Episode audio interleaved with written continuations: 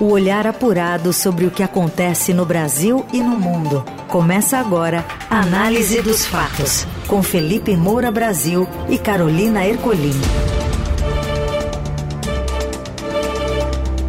Olá, seja bem-vinda, bem-vindo. Começando mais uma semana e começando também uma edição novinha em folha do Análise dos Fatos, o programa que traz um resumo das notícias importantes do dia com muita análise e leveza sempre nesse horário. Tudo bem, Felipe? Como é que vai? Boa tarde. Salve, salve, Carol, equipe da Eldorado FM, melhores ouvintes. Vamos com tudo para mais uma semana do nosso programa Análise dos Fatos, que logo em seguida fica disponível nas plataformas de podcast. Vamos aos destaques então desta segunda, 3 de abril.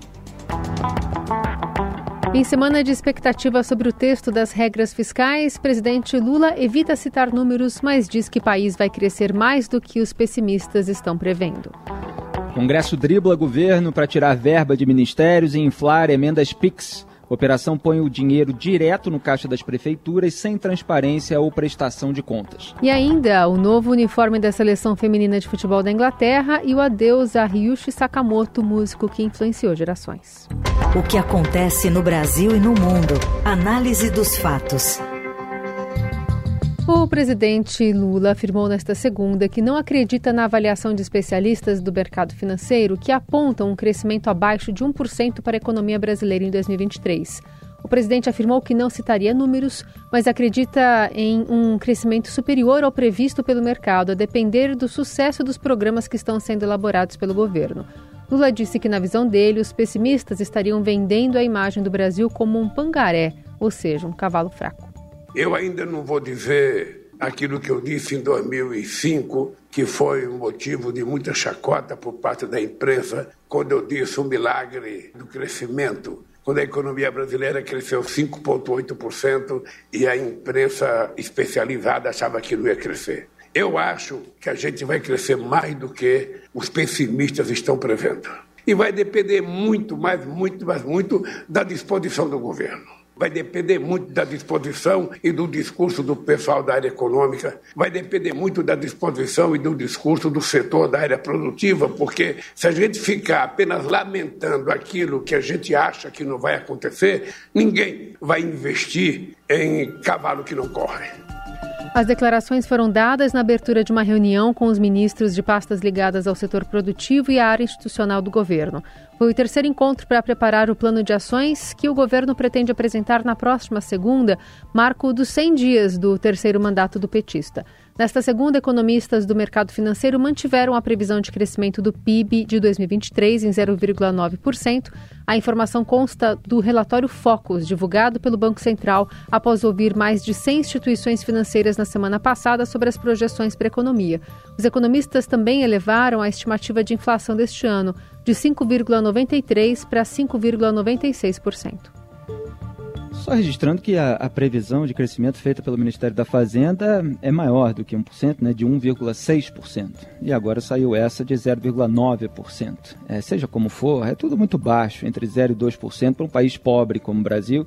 O Brasil não é Noruega, não é Suécia, não é, é Dinamarca. Né, um país é, bastante pobre que tem uma previsão medíocre é, de crescimento. Agora, o Lula, no aspecto político, ele tenta ressuscitar a figura do Pessimildo. Pessimildo, aos mais novos que não pegaram essa época e aos mais velhos que estão esquecidos, foi um personagem ranzinza que fazia chacota dos críticos do governo, na verdade das pessoas que estavam constatando a realidade. Foi um personagem criado pelo marqueteiro João Santana, quando Dilma Rousseff tentava a reeleição, ali na campanha de 2014. Eles até tentaram é, fazer isso para o começo do horário eleitoral gratuito, mas com a morte do Eduardo Campos, aquilo acabou sendo adiado e foi usado a partir do primeiro turno. Então, assim, um locutor, por exemplo, numa peça de propaganda perguntava assim: "Viu que os empregos continuam subindo?"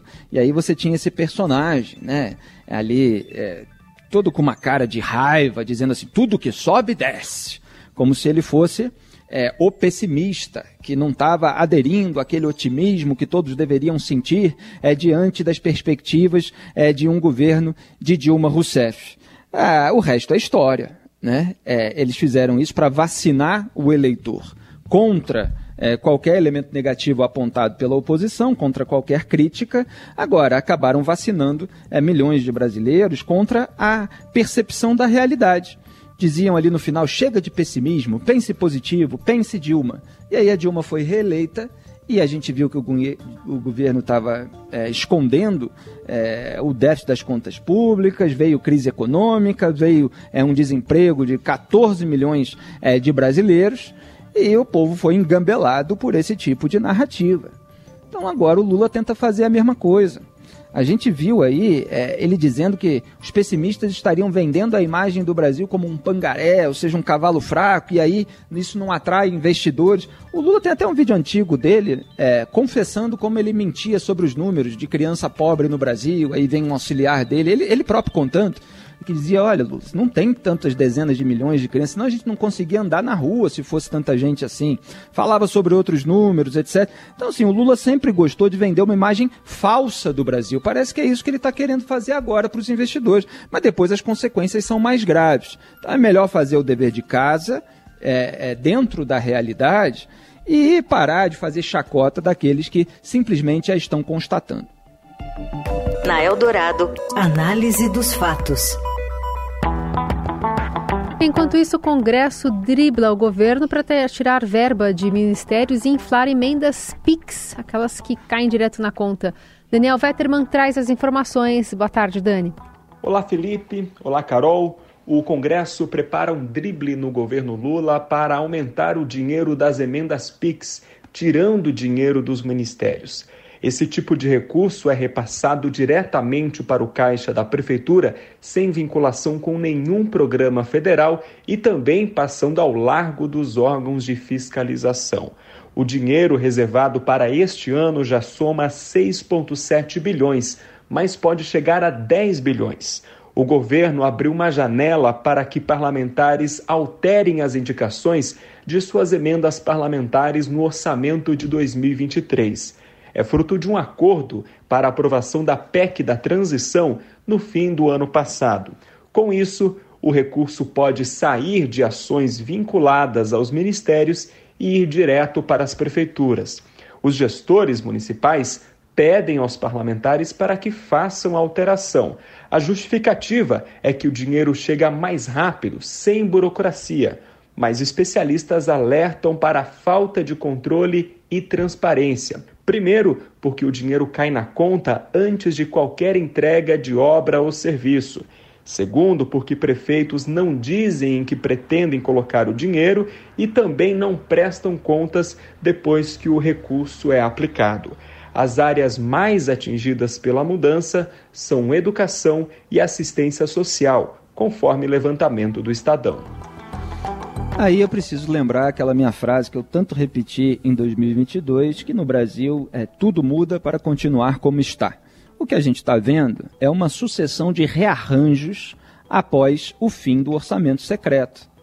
No orçamento secreto você tinha chamadas emendas de relator, que eram é, é, esses recursos sendo liberados de uma maneira absolutamente obscura para irrigação é, de prefeituras, de familiares e de aliados é, de deputados e senadores. Você tinha aquele monte de dinheiro, cerca de 20 bilhões de reais divididos entre a Câmara dos Deputados e o Senado Federal, e aquilo era é, pior do que uma quitanda, né? Cada um pegava ali a, a sua verba, mandava lá para a família, a família fazia negócio com empresa amiga, é, às vezes de outros familiares, inclusive, para fazer pavimentação de rua, etc. E o dinheiro ia escoando, escoando, sem transparência, sem monitoramento, sem é, alcance dos órgãos de fiscalização e controle. E, obviamente, apareceram escândalos revelados pelo Estadão.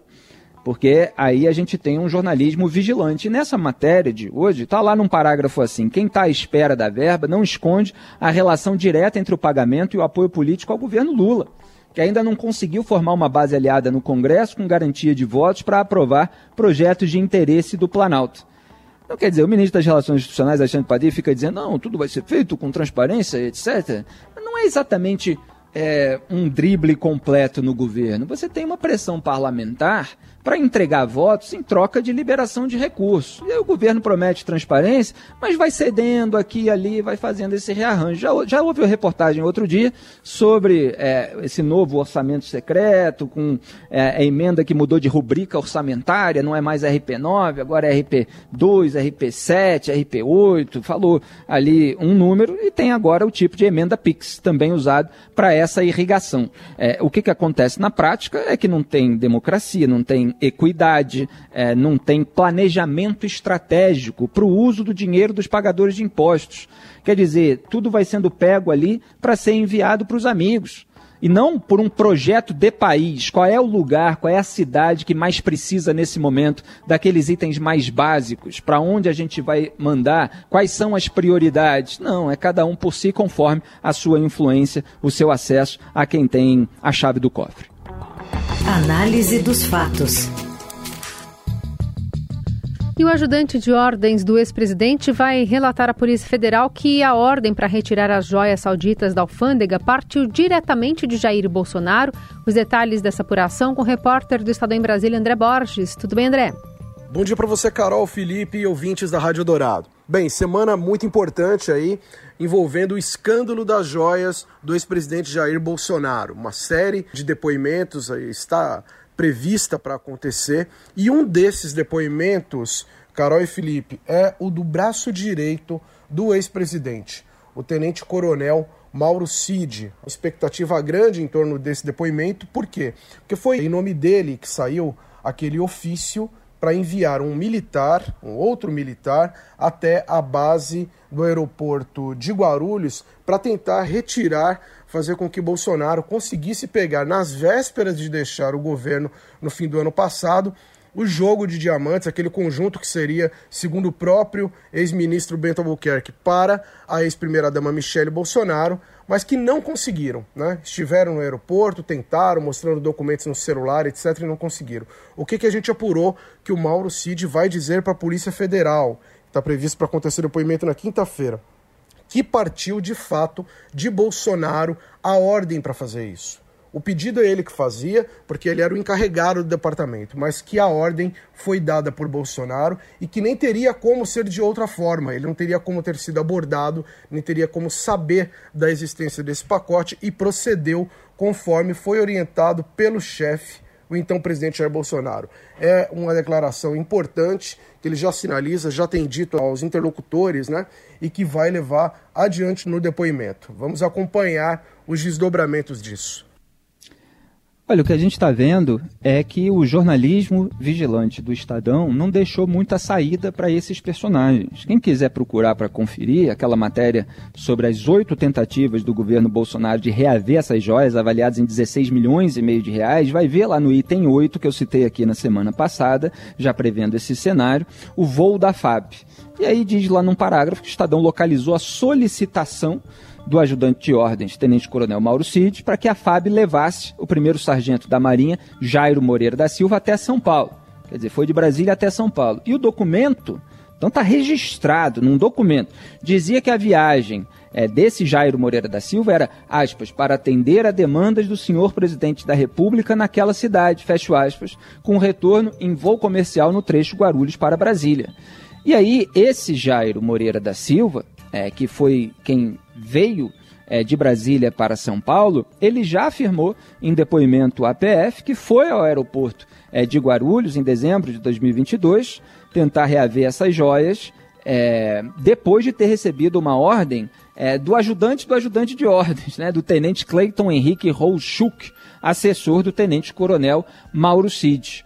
Então, o que o Estadão apurou que o Mauro Cid vai dizer é aquilo que o Estadão já tinha reportado que tinha acontecido, porque foi com base em documentos oficiais e numa apuração jornalística absolutamente correta.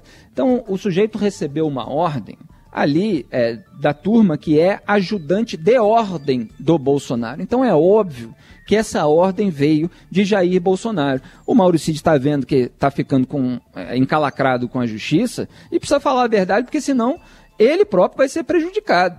Então tem uma hora é, que essas pessoas precisam entender que se elas não falarem a verdade, elas vão acabar sendo sacrificadas em nome do Bolsonaro. É melhor deixar para ele, que tem mais carcaça e tal, para ficar é, mentindo aí por aí, por aí para ficar com historinha para boi dormir, como são essas que ele, que ele tem contado. É, é, me parece que ele sabia de tudo e ele fez a estratégia do se colar colou. Acontece que não colou porque o jornalismo estava lá para trazer luz aos fatos e ele está passando por esse desgaste.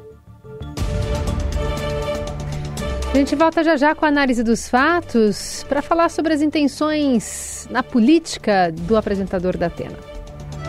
Você ouve Análise dos Fatos, com Felipe Moura Brasil e Carolina Ercolim. Seguimos por aqui com a análise dos fatos para falar um pouco sobre os planos políticos do apresentador José Luiz da Atena, que agora aparece em vídeo com o deputado Guilherme Boulos pedindo para ser vice na disputa pela Prefeitura aqui de São Paulo, conteúdo que foi adiantado aqui pelo colunista da Dourado, Pedro Venceslau. Pré-candidato da capital pelo PDT, o apresentador da Band, José Luiz da Atena, aparece em um vídeo no qual conversa com o deputado federal Guilherme Boulos, do PSOL, e tenta convencê-lo a aceitá-lo como candidato a vice em sua chapa na eleição do ano que vem. No vídeo, Datena diz que o PSOL tem, entre aspas, o único cara de esquerda capaz de ser substituto do Lula e que o PT não aceita isso e vai querer fazer o Haddad candidato. Pessoal, o partido está surgindo, com força importante. Tem o único cara de esquerda capaz de ser o substituto do Lula. E o PT não aceita isso, ele vai querer fazer o Haddad.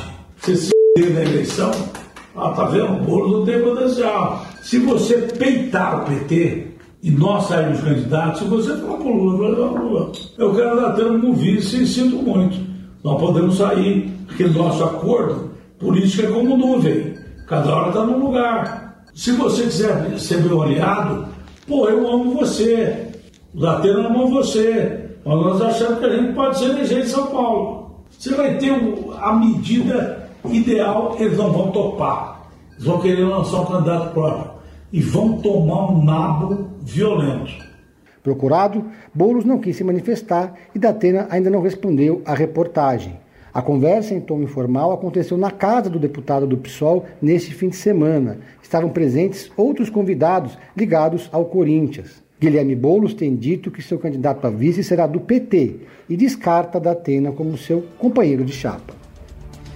É, o Guilherme Boulos foi à rede social para dizer que foi um encontro informal sobre futebol e política, que lamenta profundamente que alguém tenha vazado uma conversa privada na tentativa de criar polêmica. Há suspeitos aí para esse vazamento, ele deveria realmente rever as suas companhias. O Guilherme Boulos agora sempre andou é, com uma turma que não merece tanta confiança. Imagina você ficar entre a palavra do Lula e do José Luiz da Atena. Quer dizer, o Bolo já reafirmou que confia no Lula, é, que o PT não vai é, puxar o tapete dele. É, vamos ver se isso vai acontecer. De fato, houve ali uma, uma troca de apoios com essa promessa para o futuro. Em relação ao Datena, né, uma figura do mercado da comunicação, é, existe uma incompatibilidade ética né, de você é, ficar tão alinhado aí a políticos e continuar exercendo uma atividade que, pelo menos na aparência, seria jornalística. Né? É preciso manter um distanciamento. Nas redes sociais, até a notícia, é, a gente vê os comentários, é, as pessoas notando que o Datena sempre se aproximou de tudo quanto é político, seja de direita, de esquerda, que bajulou o Lula, bajulou o Bolsonaro, agora se junta ao Boulos. É, quer dizer, é, fica sempre parecendo um oportunismo em nome de um marketing para mostrar que tem influência. E, no fundo, nos últimos anos, ele sempre acabou desistindo. Né? Da última vez foi a candidatura a senador pelo, por São Paulo, né? a, a vaga que acabou sendo vencida pelo Marcos Pontes. Ele segurou ali quando Sérgio Moro ainda pensava em concorrer por São Paulo. Depois teve aquela reviravolta, ele foi concorrer pelo Paraná, acabou sendo eleito, mas o Datena desistiu da candidatura e o astronauta foi para Brasília novamente novamente. É, então, não tem distanciamento, é muita conversa fiada e ninguém aí merece tanta confiança. Análise dos fatos. E a Inglaterra troca a cor do calção da seleção feminina por conforto das jogadoras quando menstruadas. Fala mais, Morelli. Olá, amigos! Hoje quero falar de uma decisão importante e que tem tudo a ver no futebol feminino. A Inglaterra vai trocar a cor do seu calção, que é branco, da seleção feminina, para dar mais conforto para as jogadoras quando elas estiverem menstruadas e disputando algum campeonato. O tradicional branco vai dando lugar ao azul durante a disputa da Copa do Mundo Feminina lá na Austrália e na Nova Zelândia, competição que o Brasil também vai participar. Lá em junho e agosto Olha só, abre aspas para o que escreveu a Associação Inglesa de Futebol. Queremos que nossas jogadoras sintam que tem nosso apoio nesse assunto. Então, a gente acredita que partiu das próprias jogadoras essa reivindicação. E pedimos aos organizadores dos torneios internacionais a FIFA sobretudo, que levem esse tema em consideração e que permitam uma maior flexibilidade em relação a mudanças nos uniformes. A gente sabe que os uniformes são definidos pelas próprias federações, mas existe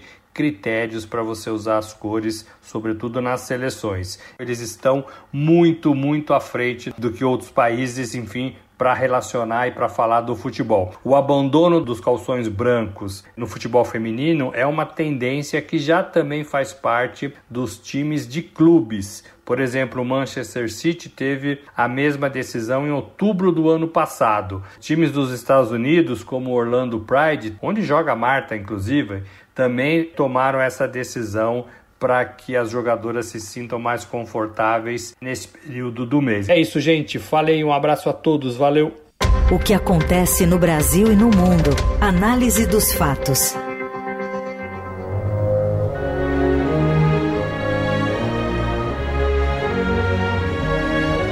E morreu aos 71 anos o tecladista, compositor, produtor e ator japonês Ryushi Sakamoto, famoso por trilhas sonoras arrebatadoras e premiadas. Embora ele tenha falecido na terça, a notícia só foi divulgada neste final de semana. Nascido em Tóquio em 1952, ele começou a aprender piano ainda na infância e despontou para fama na década de 70 com a banda de música eletrônica Yellow Magic Orchestra.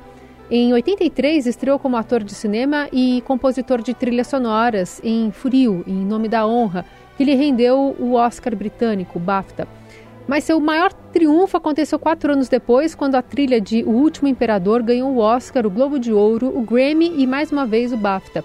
Ao longo da carreira, ele manteve uma ligação estreita com a música brasileira, gravando com artistas como Marisa Monte e Jacques Morelenbaum. Em entrevista à Rádio Dourado em 2017, Sakamoto disse que foi introduzido à música brasileira pelo guitarrista e produtor Arthur Lindsay. Reality is that uh, in the early 90s, when I, after I moved to New York, um, I'm, I'm, a long-time friend of Arthur Lindsay, and uh, Arthur introduced me to the Brazilian community living in New York, like uh, uh Vasconcelos, Nana Vasconcelos, and uh, um, Caetano. Well, Caetano was not living, but uh, you know, when Caetano had uh, some shows, you know, we went there. And the art introduced me to Caetano and Jacques Morelemba in 92 maybe, and Marisa Monte too. Citando de Marisa Monte, a Naná Vasconcelos e a Caetano Veloso.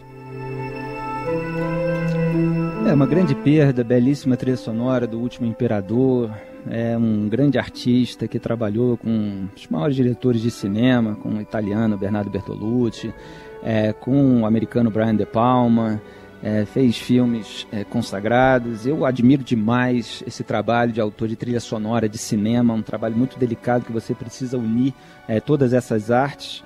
É, outro dia, inclusive, estava vendo na rede social é, lembranças, aí acompanha assim, algumas contas cinematográficas de entrevista do Steven Spielberg contando, por exemplo, é, do momento em que o John Williams apresentou a trilha sonora de Tubarão, né, uhum. aquele tarandaranda, é, e apresentando em detalhes como ele no, no início não percebeu e depois foi ouvindo e falando assim, caramba, é isso mesmo, né? E fora outros filmes muito mais populares que ficaram tão marcados pela trilha sonora, como Poderoso Chefão, Golpe de Mestre, Rock, Um Tiro da Pesada, De Volta para o Futuro, Curtindo a Vida Doidado.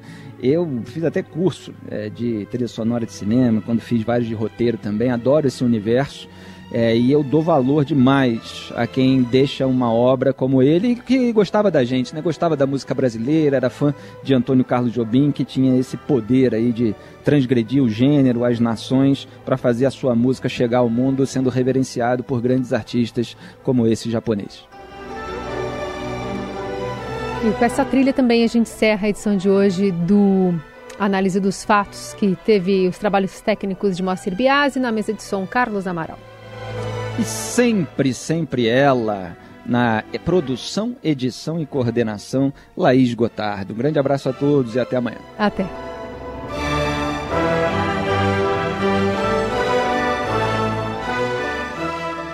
Você ouviu Análise dos Fatos. Se você perdeu esta edição ou quer ouvir de novo, acesse radioeldorado.com.br ou assine gratuitamente o podcast no iTunes, Google Podcast, Deezer ou Spotify.